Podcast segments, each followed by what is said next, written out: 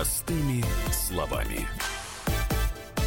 20.05, это простыми словами, Норкины в студии. Тут личный был вопрос, Юлька, тебе задают. Да, 5126, я не знаю, что это за плюс 506, это префикс. Коста-Рика, Коста если правильно написано. А, спасибо, что вы переживаете. Ну, боремся мы за него, да. вот за Пока нашего больнички. питомца. Пока он в больничке, я у себя в волосах сижу, потому что просто из этой больницы, мне мы кажется, потом как-нибудь вам, мы вам как-нибудь расскажем. Уже, Будет какая-то тема, на самом деле. Это очень интересно. Вот, а на самом деле третья неделя э, пошла пошла, но есть что много рассказать. Вообще, я вам скажу, что Врачи совершенно потрясающие, удивительные люди. Что человеческие, врачи, что ветеринарные. Ну да, ну мы как-то вот. больше про человеческих врачей, а про ветеринарных э, вот, не было повода. Ну, как, как-нибудь обязательно часочек посвятим нашему Так, а питомцу. теперь агентство РИА Рейтинг по заказу РИА Новости, ну такой у них э, синергетический проект, а, Взяли данные Росстата и составили рейтинг по уровню безработицы по регионам. Значит, что у нас получилось э, в нашей стране? Август.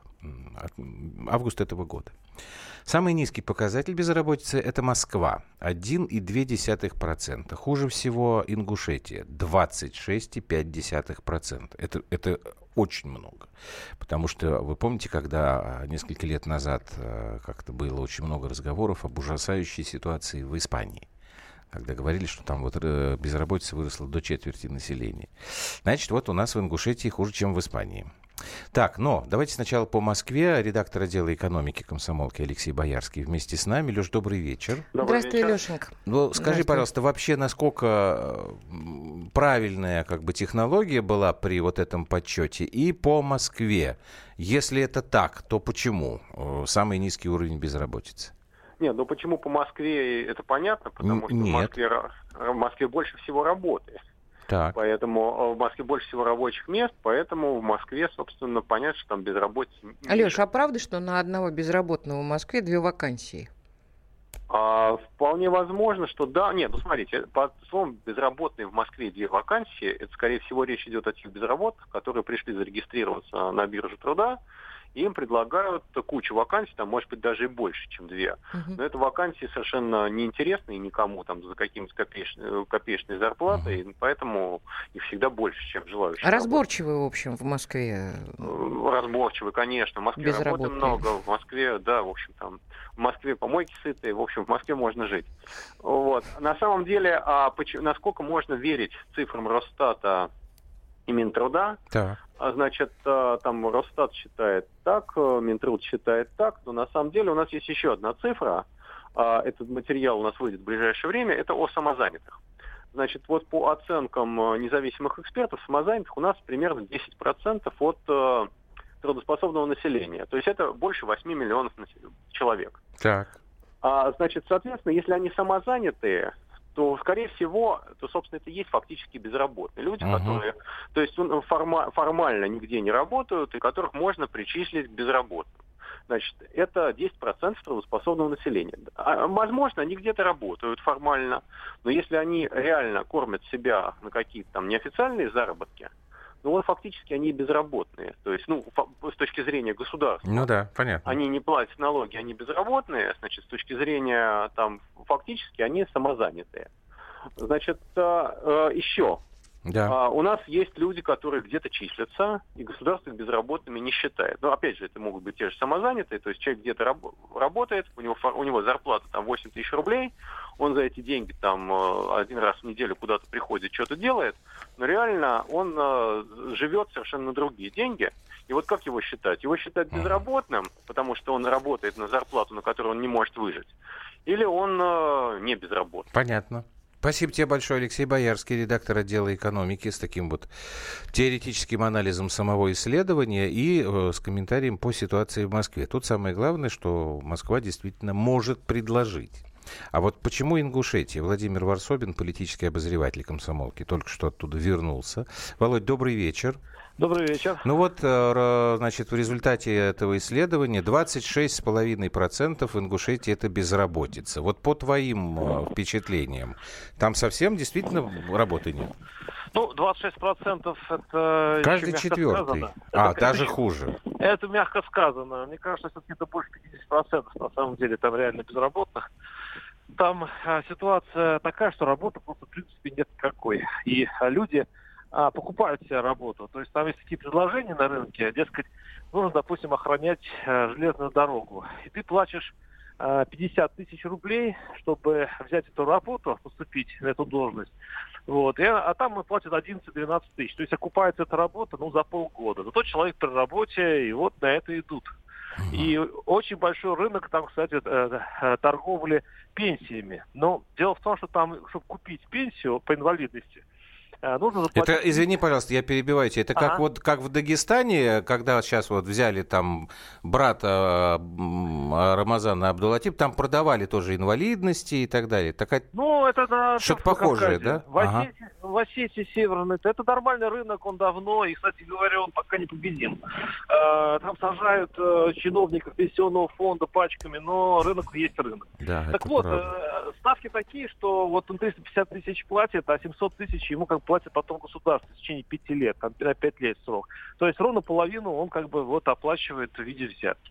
Это нормальный, известный и устоявшийся рынок, э, который показывает, что э, рынок труда очень страшный. И чем южнее почему-то так у нас в России получается, тем хуже без безработицы. А вот те, те, кто работают, они, вот ты сказал, там почти 50%, но остальные, значит, где-то работают. А где они работают? Там какая работа в Ингушетии? Работа, это, э, ну как, учителя везде.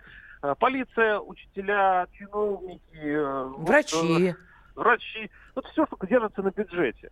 Ага. У, нас, у нас, на самом деле, полстраны так живет, то есть ничего не производят целые регионы. Володь, подожди, а, пожалуйста. Да, я да. э, вот когда, собственно, ну, давно это было, 10 лет назад, но я видела, что там достаточно развитое сельское хозяйство. Ты про Осетию? Ты...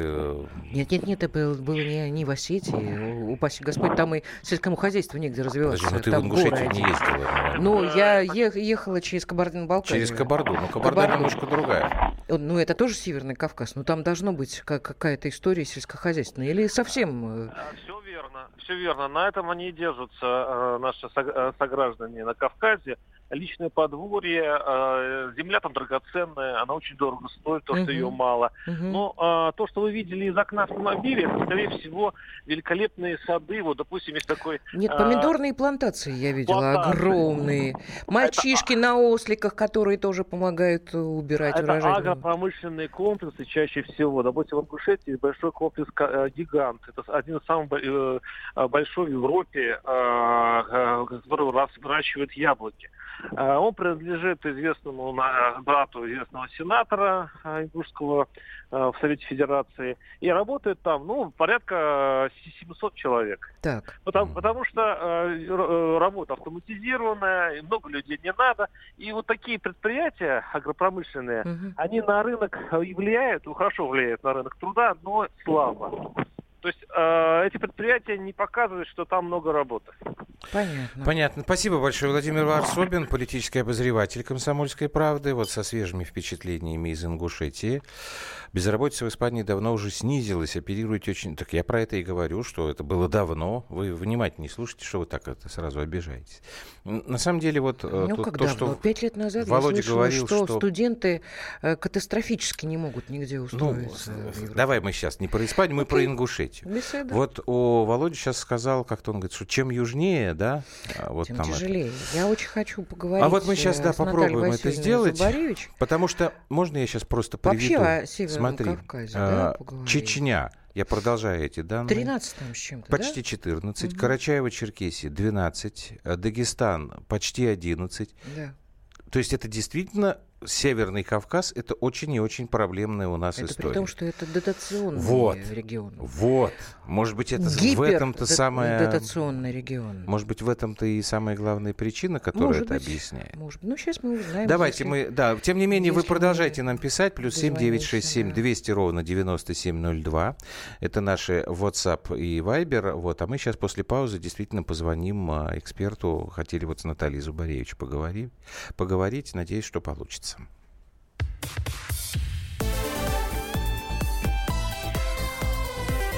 Простыми словами. Каждый вторник с 10 утра по московскому времени в программе «Главное вовремя» садово-огородные советы в прямом эфире – про все, что э, зеленое, скажем так. Хочу, чтобы радиослушатели задавали свои вопросы. Большой эксперт. Самая удачная находка для всех работников мотыги и лопаты. Тетя Таня Кудряшова. И дети меня зовут мать всего зеленого. Вот такая петрушка на радио «Комсомольская правда». Слушайте и звоните по вторникам с 10 утра по московскому времени.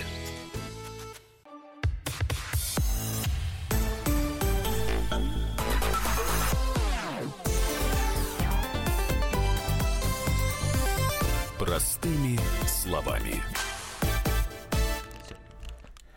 Так, 20 часов 17 минут, надевай наушники, плюс 7 967 200 ровно 9702, это наши WhatsApp и Viber. Звоним мы сейчас э, Наталье Зубаревич, профессору кафедры экономической и социальной географии МГУ. Так, вот то, что вы нам тут э, предполагаете, что на Северном Кавказе рождаемость высокая. Несколько таких сообщений. То есть я так понимаю, что это намек на... Вы, вы объясняете таким образом, почему безработица высокая народу много, и поэтому не все могут работу найти. Ну, я, я не думаю, что это верное объяснение. Я очень жду, когда да Наталья, вот Наталья Васильевна, Васильевна уже в эфире. Добрый вечер. Здравствуйте. Здравствуйте. Очень хотелось с вами пообщаться. Совершенно фантастический человек, э, потрясающая женщина, а главное умная. Это очень большая редкость в наше время. Неприятными словами о происходящем. Давайте добавим. Давайте. Непри... Почему неприятными? Ну, данность есть Реальными данность. словами Реальными, да. Я хотела вас спросить, почему все-таки Северный Кавказ для нас такой, э, как вы сказали, гипердотационный, да? Да, от, э, в худшем случае, в самом мягком случае 55-60, а Ингушетия и Чечня 80-84% всех доходов их бюджета – это трансферты из федерального. Почему? Что не так с бизнесом и что Или не так с администрацией? Что не так с политикой и экономикой на Северном Кавказе? Первое все, что есть какое-то живое, все в тени. И в основном в Дагестане, маленько в Кабардино-Балкарии, Карачаево-Черкесии, а в Чечне и в Ингушетии и тени-то особо нет, потому что мало что живое имеет. Второе. Все, что на поверхности, бюджетка. Бюджетная занятость страшно раздутая в Чечне, достаточно раздутая в Ингушетии, ну и более-менее в Дагестане. Помимо этого почти ничего. Третье. Огромный прирост молодежи. Не забывайте, что это территории, где, в общем, до последнего времени рожали больше. И этот молодое поколение входит на рынок труда, оглядывается, а рабочих мест нет. Поэтому строгий миграционный отток из этих регионов. Прежде всего молодежь. Те, кто остались, альтернатива простая. Либо работа в теневке, либо в бюджетке. Но в бюджетку так просто не войдешь. Там связи нужны. Угу. А вот то, что касается теневого бизнеса, все-таки он есть. Конечно, и очень большой. А что он из себя Почему представляет? Э, да, вот... Самый разнообразный. Угу. Если мы берем Дагестан, это ранняя капуста, которую везут потом в Москву, и транзит из Азербайджана, всякой ранней зелени, зелени, спиртов и много чего. Раньше была икра с Каспия левый пошив обуви. Там жизнь-то есть. Почему Просто теневая? Не вы... А, а потому почему? что если вы выходите на свет, то вы продолжаете платить все коррупционные платежи плюс легальные налоги. Вы выживете после этого? Нет, конечно. Вот и ответ. А, Васильев, который сейчас в Дагестане, а, пытается справиться, насколько успешно? Там очень жесткая ситуация. Первое, они много сажают, это риски. Второе, они пытаются отвадить население от нелегального пользования удобствами как-то. Нелегальные врезки к э, электрическим сетям uh-huh. и прочее, и прочее. Они пытаются сейчас это жестко ограничивать. Я не думаю, что население будет счастливо. Оно к этому привыкло. И вообще у банкиров есть веселая байка про регионы Северного Кавказа. Кому я должен, всем прощаю. Если вы дали туда кредиты, забрать их, вернуть их потом довольно сложно. Это некие элементы образа жизни, хотя с этим спокойно можно бороться. Как? Просто за это не наказывали. А как с этим Люди бороться? очень быстро научаются Угу. Когда, вы помните бизнес 90-х? Кому я должен, всем прощаю. Как-то изменилось. Потому что э, восшествовало наказание за вот эти веселые истории. В Северном Кавказе это не очень получается. Поэтому разумное сочетание кнута и пряника – это правильная история. Только мне почему-то боязно за то, что в Дагестане кнута, простите за мой профессорский, шибко больше, чем пряника. Ну, может быть, это потому, что раньше там его вообще не было какое-то время Вы назад, знаете, кнута? я сторонник гармонии. Можно хм. я так скажу? Там сейчас в гармонии большая напряженка. Ожидание у людей, что посадят проворовавшиеся клановые элиты, да, угу. есть такой элемент злорадства. А что вы потом на этом попелище делать-то будете, а? А, Наталья Васильевна, а можно тогда вот э, по поводу гармонии э, региональной?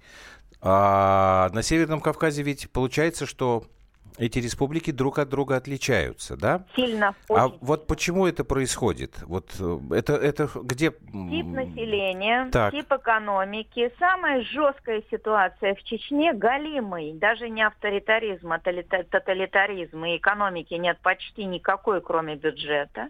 Ингушетия очень маленькая, на сельском хозяйстве не разживешься, потому что крошечная территория.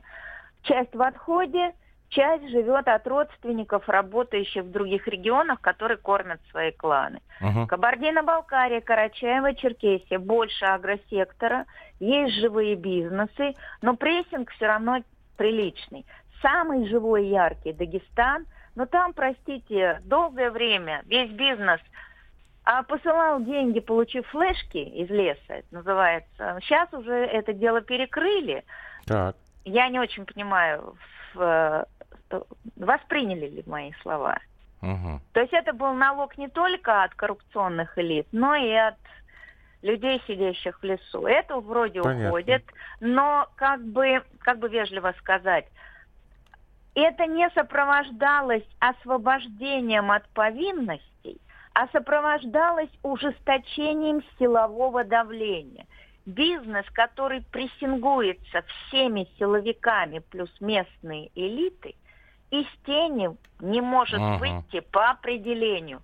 Поэтому сбавьте скорость, а? хватит прессинговать. Спасибо вам большое. Наталья спасибо Зубаревич, огромное. профессор Наталья кафедры экономической спасибо. и социальной географии МГУ. Я думаю, что более чем подробный был анализ ее стороны.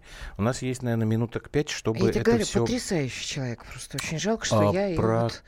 Что жалко? Ну, прекрасно, что я ее узнала. И вот а, думаю, так, ну, может быть, мы как-нибудь Если ее... она не будет против, мы ее позовем просто Конечно, эфир да, на целый час, потому что человек совершенно потрясающий, так, рассказывает 7, не 9, только о Северном 967 Кавказе, 200 ровно 9702. Это ваш WhatsApp и Viber. Надо объединять Чечню и Ингушетию. Да, Юстас, во-первых, я, видите, вот э, Наталья Зубаревич, это, вас, это же вы же писали про то, что рождаемость высокая. Да, вот, а я, видите, с вами не согласился. Вот наш эксперт как раз с вами согласен. Так, надо объединять Чечню и Ингушетию. Так э, я еще помню, как их разъединяли в свое время. Слушай, может, мы, мы не будем никого объединять? Не Чечню, Слушай, а они сейчас сами там не могут разобраться со своей этой границей. В Дагестане много кирпичных заводов, много мебельных производств, пишет нам 8711. Это правда. Ну вот видите, как Наталья Васильевна нам сказала, что э, весь э, бизнес, он теневой. Поэтому что Кроме с этим бюджетки. делать? О, вот Сергей Краснодар, из тоже Северный Кавказ. Замечательно. Сереж, Сергей, добрый да, здрасте. вечер. Как у вас там? Добрый вечер. Добрый у, вечер. У соседей дела выглядят. И как И у, у вас, вас тоже. безработица? Рассказывайте. Все. Как на духу. Безработицы полно, конечно, не то, что дают. Но у меня по Северному Кавказу два, если Давайте, давайте. Таких ну, первое, вот у меня вопрос такой, вот профессор, хорошая женщина, мне понравилось, как она отвечает. Но у меня первый вопрос. Как удавалось решить проблему безработицы советской власти? Раз. И второе. Ну, коль у нас почти на 100% все республики датируются, а на кой ляд они нам нужны? Неужели только от того, что границы там будут, и что, может быть, подумать над этим вопросом? Спасибо. Ну, взял, значит, бросил и убежал. Да, значит, во-первых, почему у нас не было безработицы э, в Советском Союзе? Комсомол был, потому что... У нас было право на труд, первое. И, во-вторых, за, за то, что человек не работает, ну, его ну, сажали. На, каком-то периоде. Ну, у нас была вот. плановая экономика, у нас много чего было, ну, того, конечно. чего нет Ну, сейчас. что мы будем вспоминать сейчас то, Кстати чего говоря, уже нет. А, периодически же вот эту вот статью за тунеядство, ее там так это тоже ностальгически вспоми... вспоминаю. Дорогой мой, вот я вас спрошу, э, у вас, например, э, дети. 5-6 штук. Уж простите, что я штуками. Хорошо, что не десятками. Вот, вот один, э, вот э, трое работают, а двое не работают. Так. Вы что их, как, вы от них откажетесь, что ли, пойдете? Вот у меня такое, вот как мы от я этих надеюсь, республик, я которые надеюсь, мы датируем, я как надеюсь, мы от младшие них сыновья откажем. не слушают сейчас Нет, эфир. как мы от них откажемся? А то они скажем. решат, что можно Надо... ни черта не делать, и ну, все время мы им мальчики, деньги дорогие мои, я понимаю, что вы не рожаете. Но относитесь к государству как к своей семье. Может быть, если бы чиновники также относились, тоже было бы все иначе. С вот этим я кажется. не спорю.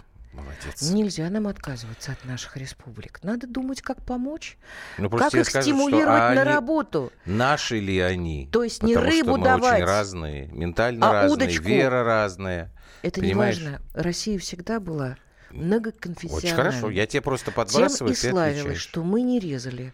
Ну, разве только евреев в конце 19 века и начале 20-го.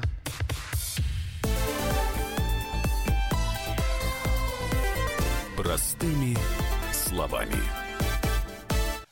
Товарищ адвокат! Адвокат! Спокойно, спокойно. Народного адвоката Леонида Альшанского хватит на всех. Юридические консультации в прямом эфире. Слушайте и звоните по субботам с 16 часов по московскому времени.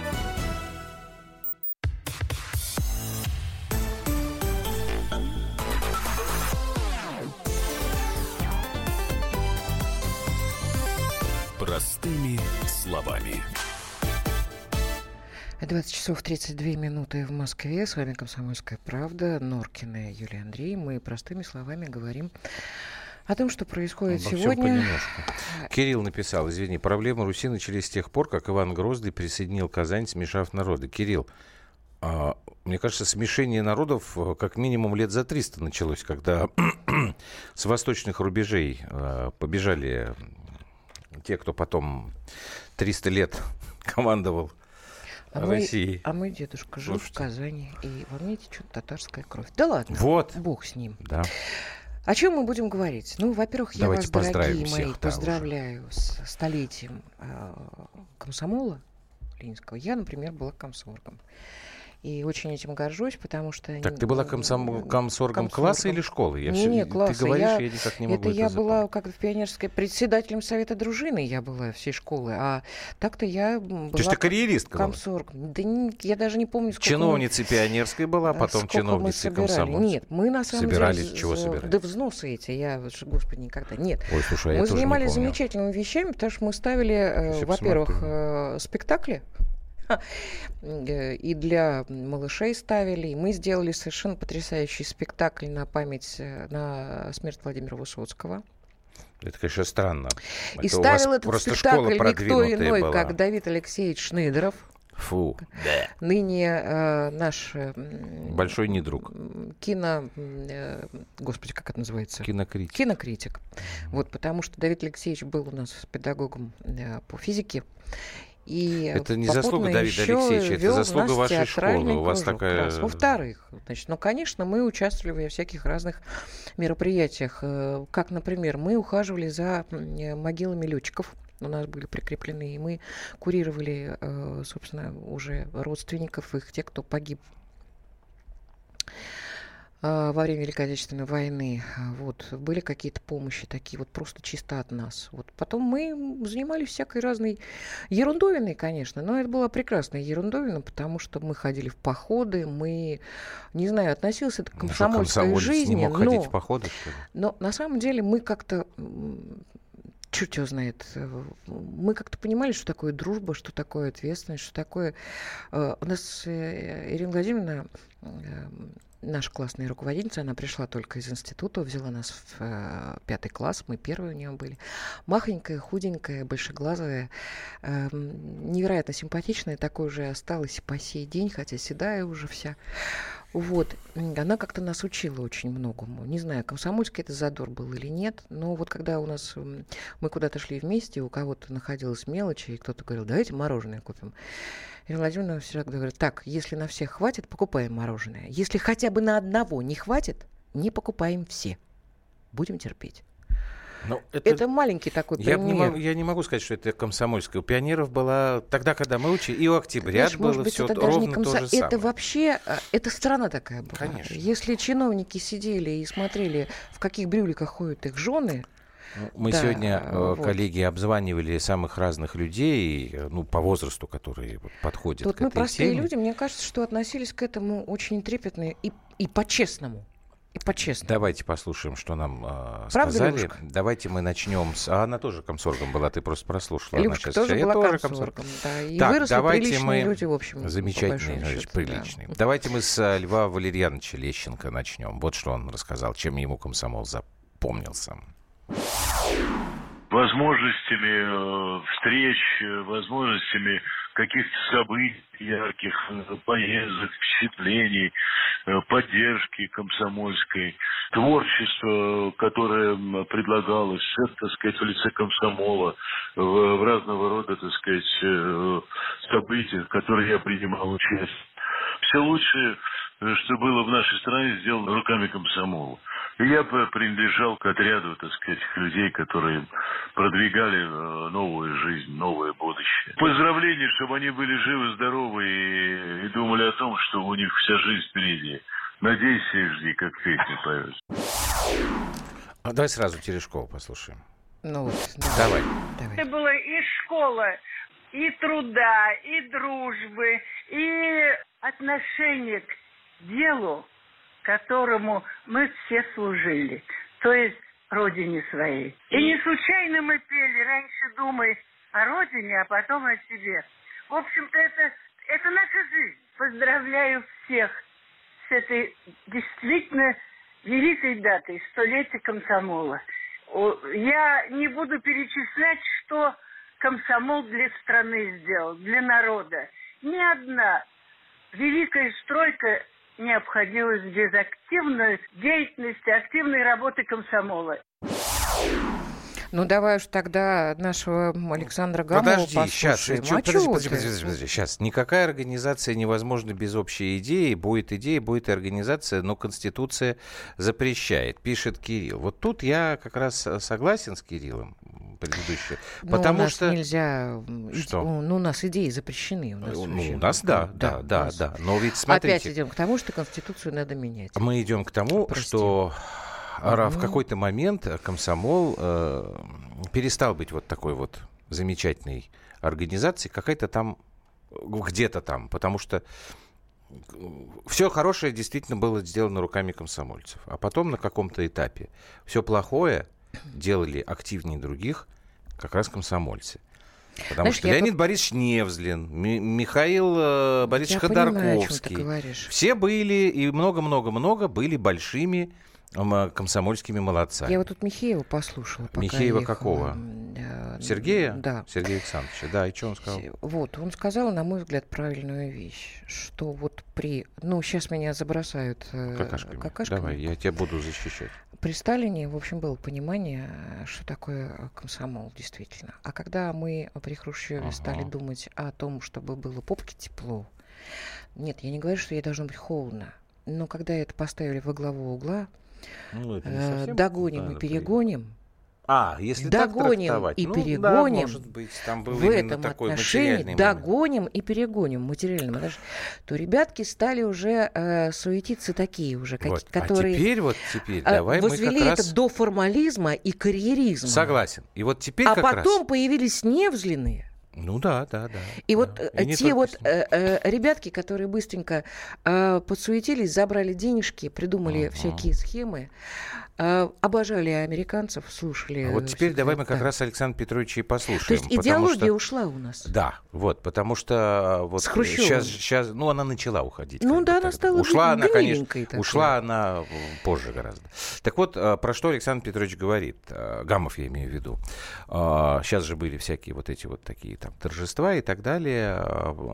Давайте послушаем. Он, по-моему, говорит как раз вещи схожие. Сейчас я объясню, что я имею в виду. Этот праздник в Кремле, я имею в виду, э, с самого начала был поручен, ну, его организация, э, комсомольцам, которые в свое время развалили комсомол. Орг-отдел ЦК ВЛКСМ, бывшие, так сказать, э, занимались этим в основном. И поэтому они попытались праздник как-то, ну, может быть, сами того не желая, праздник испортить. Что я имею в виду? Праздник пытались как-то разделить, устроить два праздника. Один – для вип-персон, другой для простых комсомольцев. Комсомолка, как всегда, была с, с народом. Когда уже начался концерт, мы узнали о том, что в зале находится 40 космонавтов. Ирина Роднина, Анатолий Карпов, Валентина Терешкова, Владислав Третьяк, легенды э, комсомола мы их не увидели даже на экране, потому что они где-то там сидели впереди, у них был отдельный вход, у них был э, отдельный выход, а мы были с народом, и люди собрались со всего Советского Союза. И вот, собственно, попытались испортить праздник, но это не удалось. Почему? Потому что люди собрались со всего Советского Союза, они обнимались, они друг друга не видели, всем раздавали комсомольские билеты, такие вот стилизованные, программки. Комсомол отличался формализмом, фальшью и лицемерием. Хорошее было в нем скорее вопреки, а не благодаря, пишет нам 1276. Нет, неправильно. Нет, 1276 Просто вот как это раз вы либералов наслушались, в какой-то, в какой-то, Нет, в какой-то момент действительно а, процессом стали руководить люди, которые были лицемерны вот. и фальшивы. А То, что сейчас люди, Александр Петрович рассказывает, абсолютно. это вот ровно та же самая история. Да, а простые люди а вот 1276, и поднимали, подожди, подожди, извините, она пишет, и, и почему да. я думаю, что это женщина или он, а, наш слушатель. А люди-то были в комсомоле в основном хорошие, молодые, задорные, веселые. Ну, молодые люди, ну, как правило, значит, все задорные и веселые. Формализм и карьеризм был Абсолютно у то. тех, кто возглавлял и кто делал свои мелкие делишки. Потом все это э, в какой? Действительно возвели в уже 80-х годах. У Если ты не комсомолец, ты да, не поступаешь в очень институт. интересная, очень интересная публикация. Вот просто на сайт зайдите а, про кино. Алексей Иванов ее написал. А, «Комсомолу сто лет от Павки Корчагина до ЧП районного масштаба». Там как бы смысл такой, что вот сначала мы все поверили в комсомол, да, в том числе благодаря книге Островского и фильму. Там, кстати, интервью с Владимиром Конкиным. А потом тоже, кстати, ведь очень интересная, большая и честная работа э, ЧП районного масштаба. Книга Юрия Полякова, замечательного человека, да, и потом тоже было кино. То есть там как бы вот комсомол-то другой. Хотя вот кого-кого, Полякова уж нельзя. Поляков весь, весь просто вот советский совершенно вот человек. Но тогда он же тоже не мог с этим вот соглашаться. То есть это очень, очень сложная такая интересная материя. Я, я не э, перестану подтверждать те слова, которые произнес президент. Что именно? В том смысле, что, ребята, конечно, Советский Союз был прекрасен во многих аспектах. Но обратно не надо. Но а, сам-то себя и разрушил, потому что ну, перестали ладно. верить просто в человеческие качества. Хорошо, у нас а стали проблема остается. Только, э, думать о бабле. Вот у нас проблема остается с молодежью. У нас сейчас, по большому счету, ну, кое-что есть, Я но бы вообще очень этого хотела, нет. чтобы Карпенко Алексей, ну, если мы сейчас дозвонимся, да, вот а палаты к нам присоединился и сказал, что у нас сейчас на данный момент, ну и ваши какие-то мнения. Мне не нравились вот эти вот предыдущие опыты, все вот эти идущие Об вместе, наши. Да, Мне кажется, что вот это как раз был формализм чистейшей воды. Э... Сурковская пропаганда, пропаганда, это говорили про да. другое, это угу. про НТВ говорили тогда. Давайте маленькую паузу сделаем и попробуем дозвониться Алексею Карпенко.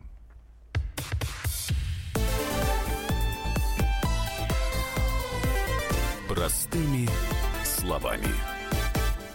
The time for empty talk is over. We will make America great again. Это все мы слышали. А что на самом деле происходит в США? Реальные новости, курьезы и события, которые нигде, кроме Штатов, случиться не могут. Как они там за океаном вообще живут? Разбираемся в программе «Не валяй дурака Америка» с Марией Берг и Александром Малькевичем. Слушайте и звоните по понедельникам с 12 часов по московскому времени.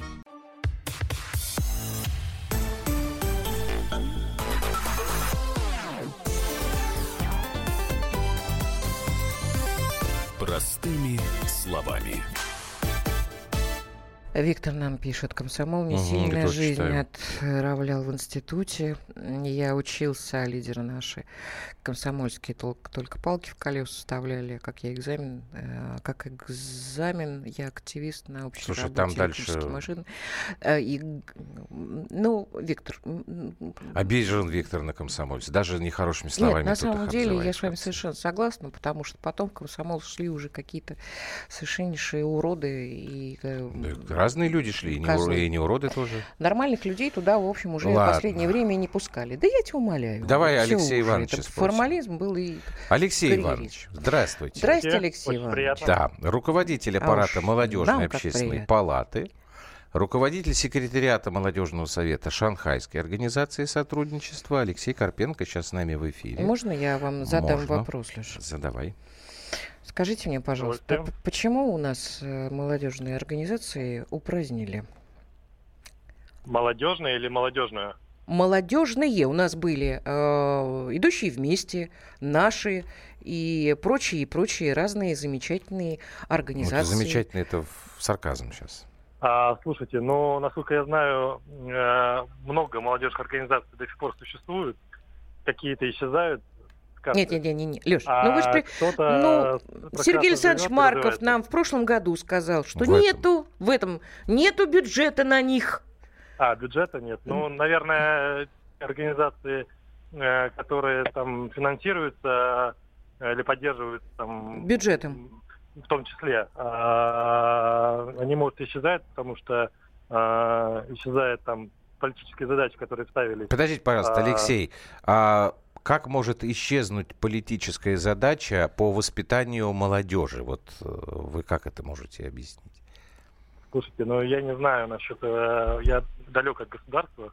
Подождите, вы руководитель аппарата молодежной э, общественной палаты. Ну, он как бы не государственный. Так. снизу. Она ну, так так. молодежными организациями, разными причем, начиная там от тех, кто поддерживает э, являются такими прогосударственными, которые, в том числе, которые являются абсолютно оппозиционными или вообще нет, не имеют отношения к государству, занимаются именно какими-то частными вопросами, борьбой с наркотиками и так далее.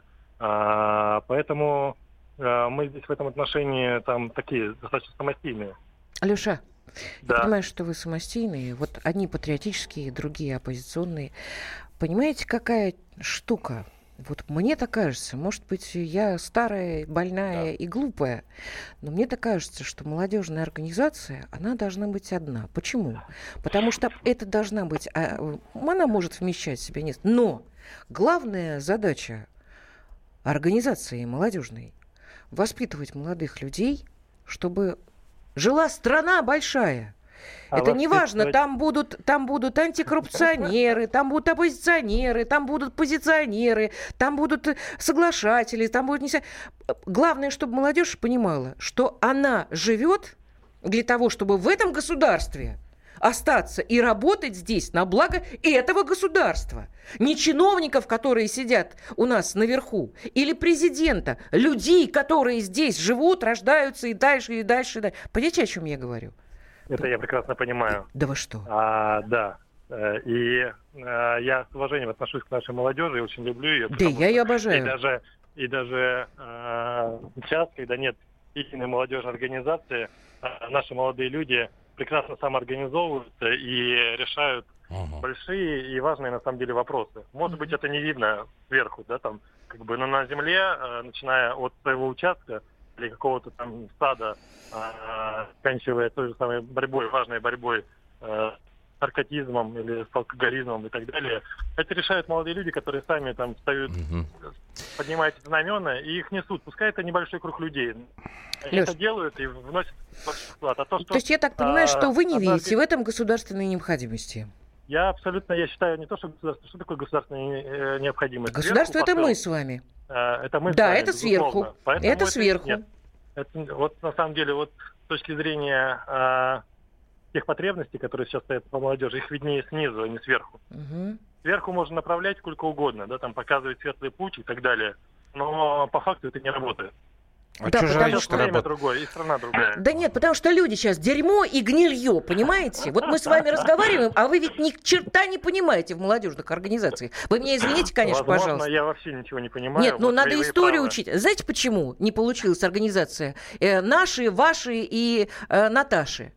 Потому что люди, которые их организовывали, абсолютно не верят ни во что, кроме бабла и циничного отношения к жизни – и любви к самому себе любимому. Понимаете?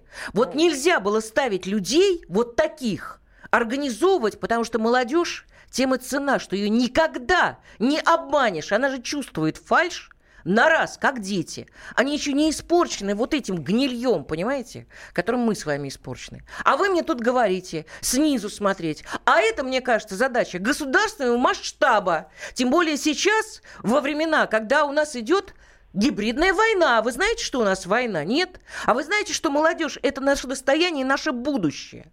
Нет, не знаете? А я вот знаю. Я старый комсомолец, черт бы меня подрал. Глупая старая баба. А вот считаю, что молодежь надо организовывать. Действительно, сверху. Вот прям сверху. Только не козлам отдавать которым вот заставили дурака Богу молиться. Вот они организовали этих наших. А из этого потом курица на света вырастала. Это... А нужно действительно ребят, которые, которые, Света из которые поверят, которых нужно зажить. Потому что есть Россия, есть будущее России. Так, И Россия это не только бабло. Вообще... Я с уважением отношусь к вашему мнению. Спасибо и, большое. Наверное, вы это такой, правы. знаете, мен менеджерский а, такой ответ совершенно, а, менеджерский. И, да, мы вам правы, позвоним. Но... Да, я понимаю, мы вам позвоним. Это понятно. Спасибо Леша. большое. Спасибо. Спасибо. Алексей Карпенко. Получил от меня Алексей Карпенко. Ну, потому что зажечь может только один человек. Это ж ты понимаешь, что ты на него-то кричишь? С детьми Человек на... говорит про наркотизм. Та... Наркотизм. Ага. Молодежная общественная палата, аппарат. Это возглавляет Леша Карпенко. И который что? вот снизу виднее. Ну, слушай. Ежики курнусые. Возглавляет человек эту молодежную общественную палату. Он еще сам совсем молодой. Ну... А что же я обратно пришла в комсомолку? Бабло? А вы знаете, мой дорогой, нет, не бабло. А потому что вот хочу с вами поговорить. 3089. А или вы думаете, здесь миллионами, что ли? Да. Нет, вот нравится мне радио. Нравится. Конечно, Еще миллионы. с радио России ностальжи, с радио 101. Вот так вот случилось, знаете на заре какой-то голожопой юности занесло меня на радио. Вот с тех пор не могу никак э, без него жить. И остановиться. А вы, мой дорогой, только на бабло все меряете, что ли? Вот сколько вас читаю, 3089, все у вас эти вот вопросы, несчастный вы мой. Вы бы занялись чем-нибудь полезным, продуктивным. Не знаю. Много в стране дел. И с молодежью в том числе. А с вами, видимо, не работал никто. Вот такой гниды и выросли. Все, нет. Все. Я знаете, о чем думал? Я вас когда? очень люблю. Вот, а я думал да. о том, что я и, и эту женщину люблю. И что-то мне говорит о том, что мои дети, мои дети вырастут все-таки честными и порядочными, потому что единственный человек, который может зажечь молодежь, живет в моей семье. Это моя Норкина. Вот. А вообще, Вообще хорошее было время.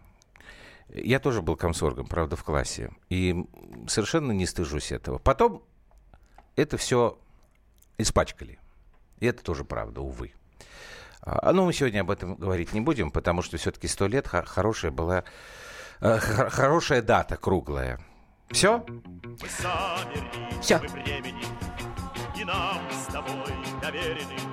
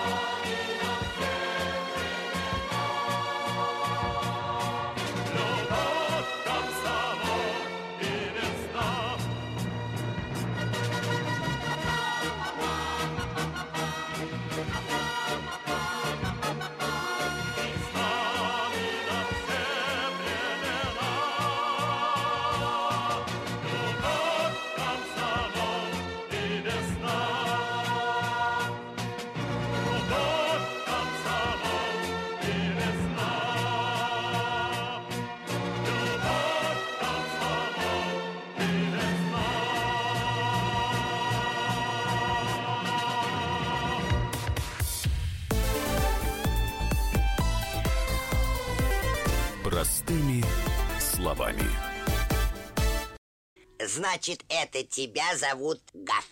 Меня. Не годится котенку иметь такое имя.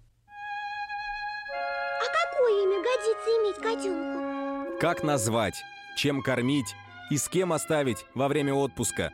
День открытых зверей на радио «Комсомольская правда». Каждую субботу 17.05 по Москве в эфире «Вот такая зверушка». Самая живая программа про братьев наших меньших. Советы ветеринара Ильи Середы. Не пропустите.